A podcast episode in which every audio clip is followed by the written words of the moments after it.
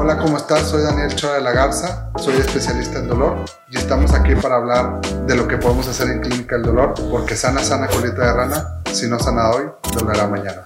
Hola, ¿cómo están? Continuando con los temas de dolor y emoción, obviamente con nuestro invitado Carlos Arnaud Gil, psiquiatra y psiquiatra de enlace. Su especialidad obviamente está muy relacionada al dolor y por eso es muy importante que estén con nosotros. Como siempre es una alegría enorme estar con ustedes aquí en Si no sana hoy, dolerá mañana. Y sacando algo del tema que ya habíamos platicado anteriormente de lo que era migrañas, era dolor neuropático, acuérdense, también estábamos comentando que parte fundamental de esto era un adecuado tratamiento. Yo sorpresa, aunque no nos guste, nos dé miedo, muchas de las veces ciertos medicamentos que vamos a utilizar para este tipo de enfermedades son antidepresivos. Por favor, no se tapen los ojos, no se sientan estresados, no sientan que el doctor Chora o cualquier especialista de dolor los está tachando de locos y los quiere correr. Simple y sencillamente entiendan que muchas de las veces para poder lograr controlar el dolor es a nivel del cerebro. Y la única manera de poder llegar a eso son con medicamentos especializados que desgraciadamente tengo el gusto de tener al doctor Carlos Arnau aquí, especialista en, psiquiatría y psiquiatría de enlace, pues son medicamentos que les llaman antidepresivos, que no solamente Carlos trabaja con ellos, sino también otros especialistas. Simplemente nos ganaron en la competencia, ¿verdad? Y ellos llegaron primero antes que otras subespecialidades como las mías. Pero miren, si no me creen a mí, vamos a hablar con el experto que es Carlos, ¿verdad? ¿Cómo estás, Carlos? gracias, Chora. Pues muy bien, muy bien. Y gracias eh, por hacer esta introducción de este tema. Fíjate que tan controversial, pero tan desinformado. Eh, ciertamente los antidepresivos tienen más de 40, 50 años en el mercado. Funcionan muy bien, obviamente, para la depresión, pero eh, se ha venido dando todo un tema de estigma que hoy en día ya no se recomienda llamar antidepresivo. Por ejemplo, en Europa a un antidepresivo le llaman inhibidor selectivo de la recaptura de serotonina, es decir, hablamos de su mecanismo de acción. Hay antidepresivos que modulan serotonina, noradrenalina, dopamina, que a final de cuentas son neurotransmisores. Y esos neurotransmisores pueden estar afectados no nada más en los problemas emocionales, están afectados esos neurotransmisores en dolor, en problemas gástricos, los famosos eh, trastornos gástricos funcionales como el síndrome intestino irritable, está afectado estos neurotransmisores en las migrañas, en dolor, no se diga, en fibromialgia. Entonces, cuando un paciente es recetado por especialistas como tú eh, algún antidepresivo, eh, un modulador de estos, de estos neurotransmisores, el rechazo es automático y el rechazo es inmediato, ¿no? Porque tenemos esta concepción que el antidepresivo es solamente para las personas con depresión y no es así. Muchas personas, y tú lo has vivido en tu consulta con tus pacientes, muchas personas se benefician de medicamentos antidepresivos porque modulan muchas cosas. Modula dolor, modula apetito, modula sensación de dolor o percepción de dolor, modula también áreas del cerebro que son las que mandan las señales normales o anormales cuando hay algún estímulo doloroso. Entonces, si tú haces una modulación en los químicos del cerebro, el pronóstico te mejora a nivel de dolor. Y es la parte que sí creo que tenemos que hacer como mucho hincapié en la población, de que no nos casemos con esta idea de el doctor Chora me dio un antidepresivo, pero no estoy deprimida, entonces no lo tomo me va a ayudar para el tema del dolor. Entonces sí tienen que confiar en esa parte. No, y fíjate cómo ahorita hace el, al punto preciso que me acaba de topar con un familiar que estaba viendo los podcasts, me decía, es que de repente hablas de temas como neurotransmisores y qué fregados es eso, y yo por qué me tengo que enterar de eso, y ¡pum! Rematas diciendo aquí, no, es que en Europa ya no hablan de antidepresivo, hablan de neuromoduladores y de inhibidores de neurotransmisores y empezamos con estos términos locos si quieres para gente en común, pero que ya no deberían de ser así, ¿verdad? tendríamos que hablar de, la serotonina o de neurotransmisor, como hoy en día hablamos de la glucosa, claro. como hablamos de la frecuencia cardíaca, como hablamos de, de, los leucocitos, o sea, son cosas que están en el cuerpo y que se pueden afectar con problemas, por ejemplo, de dolor. y regresando entonces al punto, ¿Cuáles son los medicamentos que más utilizas, por ejemplo, tú, Chora, para temas de dolor, que son antidepresivos? Fíjate, generalmente acá muchos de los que utilizamos y que tienen más soporte, pues son los antidepresivos tricíclicos, en donde ya unen tres neurotransmisores para poder controlar, obviamente, el dolor. Los antidepresivos duales, que son como la duloxetina o la amitriptilina. Y son, yo creo que de los muchos que tenemos, dos que son piedras angulares, ¿verdad? Ya obviamente yo les digo a toda la gente, pues no hay recetas de, de cocina que quisiéramos dar. Ahí es donde empezamos amitriptilina, empezamos con duloxetina, si nos cae mal, hay otros medicamentos que hasta nos benefician, como la venlafaxina. Venlafaxina, claro, pregavalinas. Pregabalina, que son los, los anticonvulsivos, anticonvulsivos.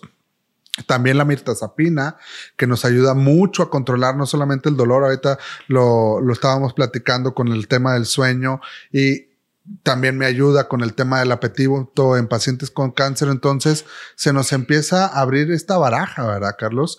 Y no es más que, como dices tú, aterrizar y acostumbrarnos a decir serotonina como decimos glucosa. Yo estoy totalmente de acuerdo contigo. Eh, uno de los temores, y, yo escucho todos los días en la consulta con pacientes que vienen por primera vez, uno de los temores que muchos pacientes tienen es este mito de es que me voy a hacer adicto con el antidepresivo, es que me voy a crear dependencia. Y les pongo el ejemplo bien fácil. Si una persona tiene diabetes o si una persona tiene hipertensión, y para la diabetes toma el antidiabético y para la hipertensión toma el antihipertensivo. Entonces, si yo tengo un, si tengo depresión y tomo un antidepresivo, ¿Causa dependencia? ¿Le causa dependencia a una persona estar tomando antihipertensivos por su hipertensión? Pues no, es simplemente estar modulando con medicamento una función que el cuerpo no puede, no puede librar, no, no puede ajustar. Y es lo mismo con los antidepresivos. Los antidepresivos no causan dependencia, no causan adicción, no son controlados, no son de receta, eh, que pidan receta en las farmacias, pero hay tanto estigma, Chora, que muchas personas, y yo estoy seguro que en este momento nos están viendo, y están escuchando este podcast, seguramente han, tenido la oportunidad de recibir algún tratamiento por algún experto en dolor y que les hayan recetado alguno de estos medicamentos y por ese estigma lo han rechazado.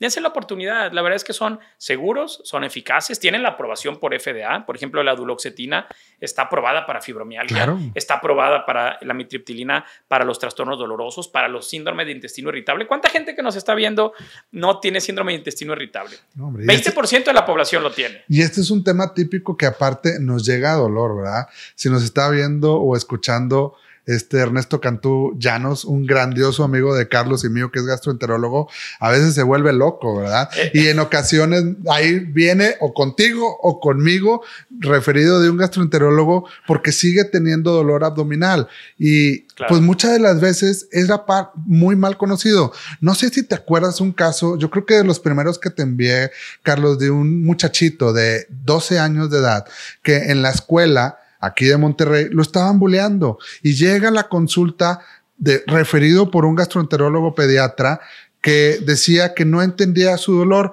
Oye, y lo único que hice yo fue revisarlo, entender estas vías dolorosas, entender que el segundo cerebro que tiene nuestro cuerpo son los intestinos y ¡pum! Lo primero que le dice es, ¿cómo te sientes? No, y empieza a llorar el niño. Entonces, pues era, sí, era un dolor abdominal, pero con un antecedente psiquiátrico atrás de él y era bulleado, ¿verdad? El, tratamiento con él fue amitriptilina, lo recuerdo bien este chico, eh, mejoró el dolor, pero al final de cuentas el tratamiento fue cambiarlo de escuela. Claro. Y que no lo bullearan. Y, ya no hubo dolor, ¿no? Recordemos que el, tracto gastrointestinal es el segundo cerebro. Hay más neuronas, fíjate este dato, no, no te lo sabía, Chora. Hay más neuronas en el tracto gastrointestinal de serotonina que en cerebro. ¿Sí? Entonces, imaginen, eh, esto que la gente dice, siento mariposas cuando voy con mi novia, ¿no? Este, pues sí, sí, es el tránsito gastrointestinal. Entonces, estamos poniendo el ejemplo eh, del síndrome de intestino irritable, pero por ejemplo la migraña. La migraña también se modula en muchos tratamientos con antidepresivos, como la misma mitriptilina. Entonces, ¿cuál es el mensaje, Chora? Como para ir, ir aterrizando esto y cerrar. El mensaje es, hay muchos medicamentos de la familia de los antidepresivos que en Europa ya no se le dicen antidepresivos, sino hablan de su mecanismo de acción, que van a ayudar para padecimientos médicos no psiquiátricos. Entonces, no se asusten si el doctor Chora le receta alguno, están indicados, están aprobados y van a recibir muchos beneficios. Y si de paso, vamos a decir, y si de paso aparte la persona sí trae una depresión o sí trae temas de ansiedad, pues también le va a ayudar. No, claro, fíjate, ah, lo, lo, hablas acerca de la migraña. Muchas de las ocasiones los pacientes se cansan, por ejemplo, de ver el, el, al neurólogo, ya lo hemos platicado, y y les cuesta trabajo entender que hay tratamientos médicos profilácticos y una de las... Preventivos, sí. Sí, preventivos totalmente. Y algo muy importante que necesitamos entender, por ejemplo, en las migrañas es, en ocasiones necesitas empezar el tratamiento antes de que ya tengas la crisis de dolor. Y dependiendo, obviamente esto lo evaluamos en la consulta, dependiendo si el paciente tiene un antecedente emocional, pues tal vez dentro de estos tratamientos preventivos están los antidepresivos, ¿verdad? Y que están bien estudiados, que abortan y tratan de evitar esas crisis migrañosas. O sea, ¿cuánta gente, por ejemplo, que nos están escuchando, no vive con crisis de dolor?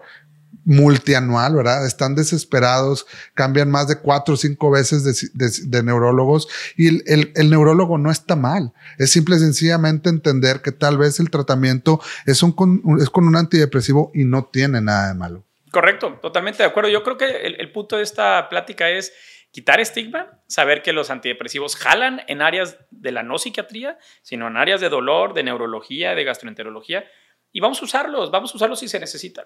Muy bien. Yo creo que esta, este tipo de pláticas, si se dan cuenta, es muy amena y empiezan a ver que el doctor Carlos y yo nos empezamos a reír de las tarugadas que los casos que tenemos, porque es verdad, hay mucho miedo al tema del uso de los antidepresivos y yo creo que es algo fundamental que ustedes eh, entiendan, que lo compartan y que muchas de las veces se acepte, ¿verdad? Que es parte de un tratamiento en dolor y que al final cuentas van a salir beneficiosos. Acuérdense, al final de cuentas, si no sana hoy, dolerá mañana. Entonces lo que tratamos de, de evitar es eso. Y si es con este tipo de medicamentos, créanme que ustedes van a salir beneficiados.